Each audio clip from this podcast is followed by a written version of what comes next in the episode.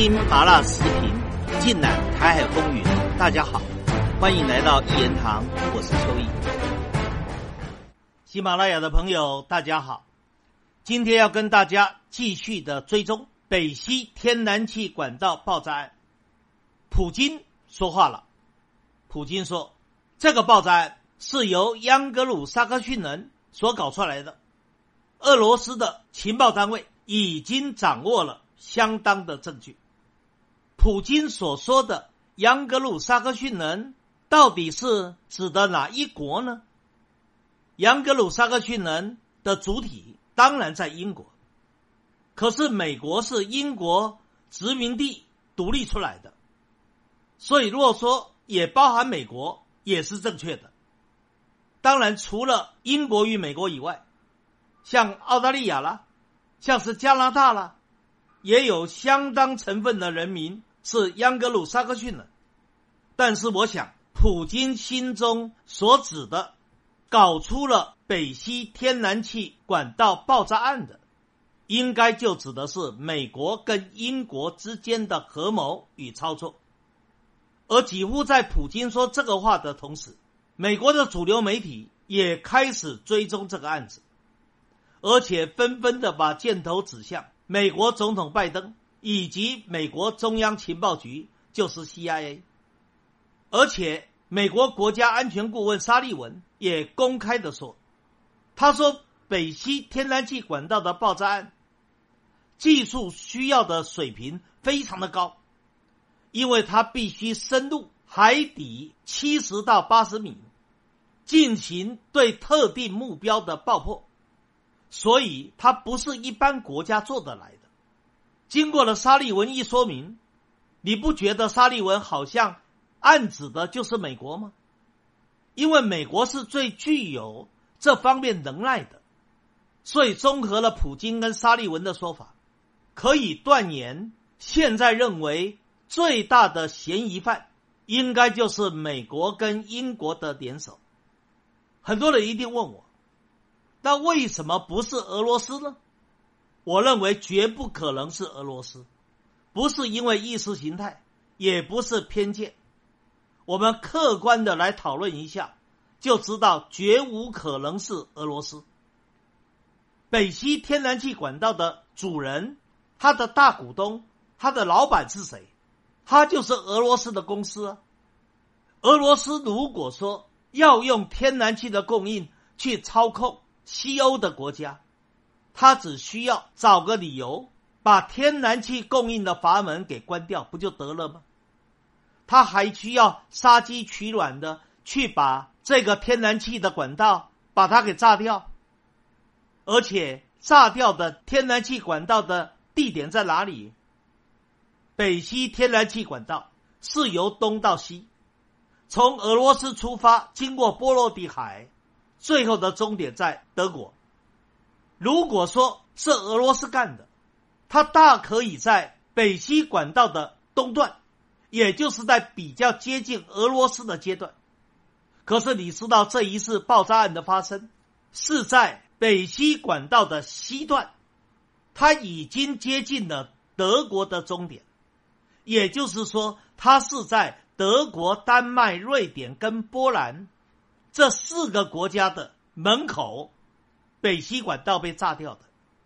这个地方已经是波罗的海的出海口，这个地方完完全全就是北约的内海，也就是说，这个地方即使俄罗斯有能力炸，也不可能瞒天过海不被发现，因为这个地方有非常严密的北约的监视网，它完全都在北约的。情报控制区里面，所以俄罗斯第一个，他不需要去炸掉北溪管道的，他只需要关掉北溪管道的阀门就可以了。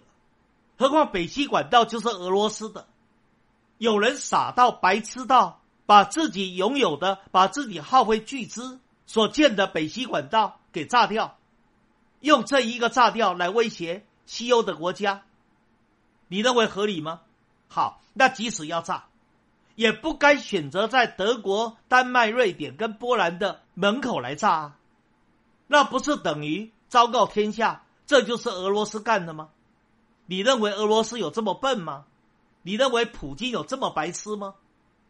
好，再者吧，俄罗斯现在正准备把俄乌战争升级，因为乌东的四个州已经透过入俄的公投，正式的纳入俄罗斯联邦的国土，所以俄乌战争未来势必要更加的激烈。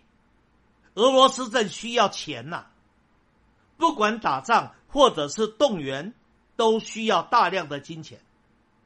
而俄罗斯财政的金鸡母，不就是这一条北溪天然气管道吗？有人会为了要去吓吓西欧的国家，把自己财政的金鸡母给毁掉，所以我才说这个叫杀鸡取卵。俄罗斯需要杀鸡取卵，断自己的财源。哦，然后来吓吓西欧的国家吗？所以综合我以上讲的这几点，你知道不可能是俄罗斯干的，俄罗斯也不需要如此干，而且俄罗斯让北溪管道存在，天然气供应不供应，操纵在俄罗斯的手里头。冬天马上到了，所以俄罗斯相对于德国，相对于法国，它有更好的谈判筹码。他甚至可以压着德国、法国不要做美国的跟屁虫，所以俄罗斯不需要去炸掉北溪天然气管道，是非常非常明显的。反倒是谁有动机干这样的事呢？最大的嫌疑者就是美国。第一个，美国如果这么做，它可以断掉西欧的欧盟的强国德国、法国与俄罗斯和解的可能性。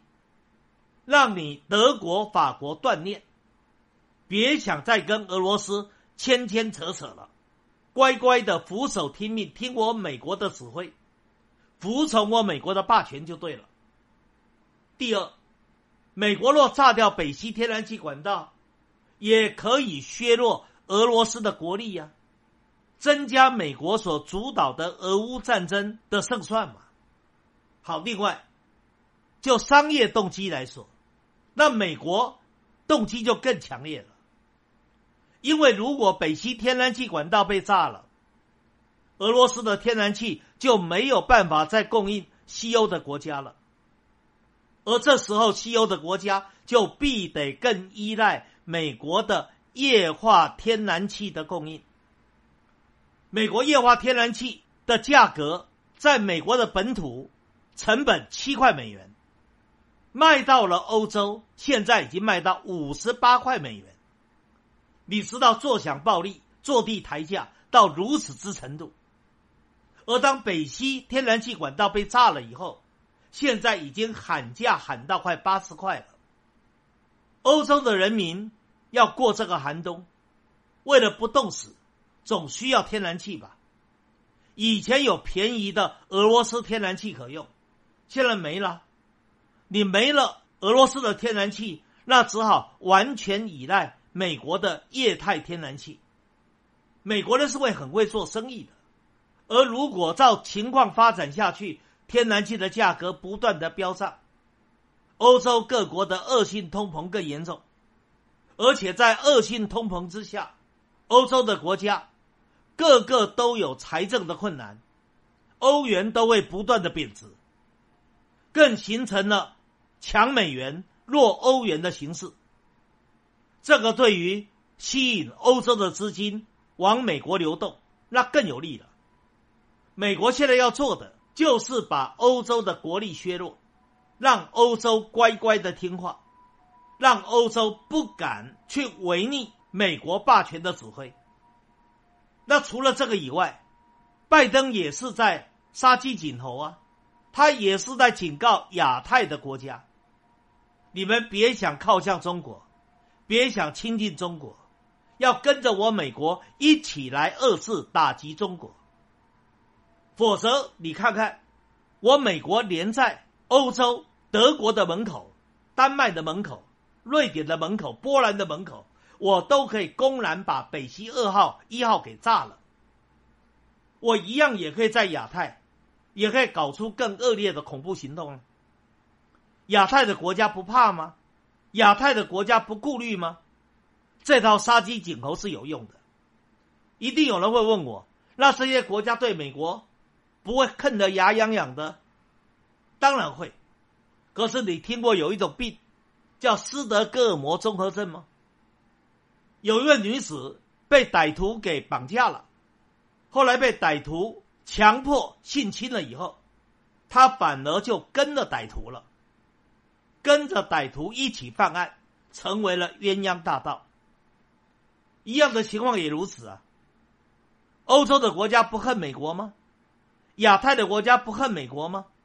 可是，当美国用所谓下三流的强暴的手段去对付欧洲的国家、对付亚太的国家，最后欧洲、亚太的国家也只好做了美国的跟屁虫。而至于除美国以外，英国为什么也是普京所谓的同谋者呢？英国现在的首相。叫特拉斯，这个特拉斯年纪不大，七零后的，可是他比原来的英国的首相约翰逊还要骄傲，还要自大，还要愚蠢。他一上来上任不到三个礼拜，就把英国搞得乱七八糟。他的一个减税政策是英镑大贬，是英债也大跌。现在国际投资客纷纷的在抛售英镑、抛售英债，整个英国的金融成为了大混乱，而且因为投资客不断的在抛售英债跟英镑，也造成了英国的通膨更加的严重，而所谓的英国国债的值利率不断的飙涨，也造成了英国投资的萎缩。经济的衰退、失业的恶化，整个英国已经笼罩在停滞膨胀的危机之中。所以最近的民调已经指出来了，特拉斯的支持度已经跌到只剩百分之十八，百分之五十一的英国的人民希望特拉斯辞职下台。你知道他才上任三个礼拜啊，上任三个礼拜就被人民。要赶你下台，这样的政治奇才，真叫世间罕见。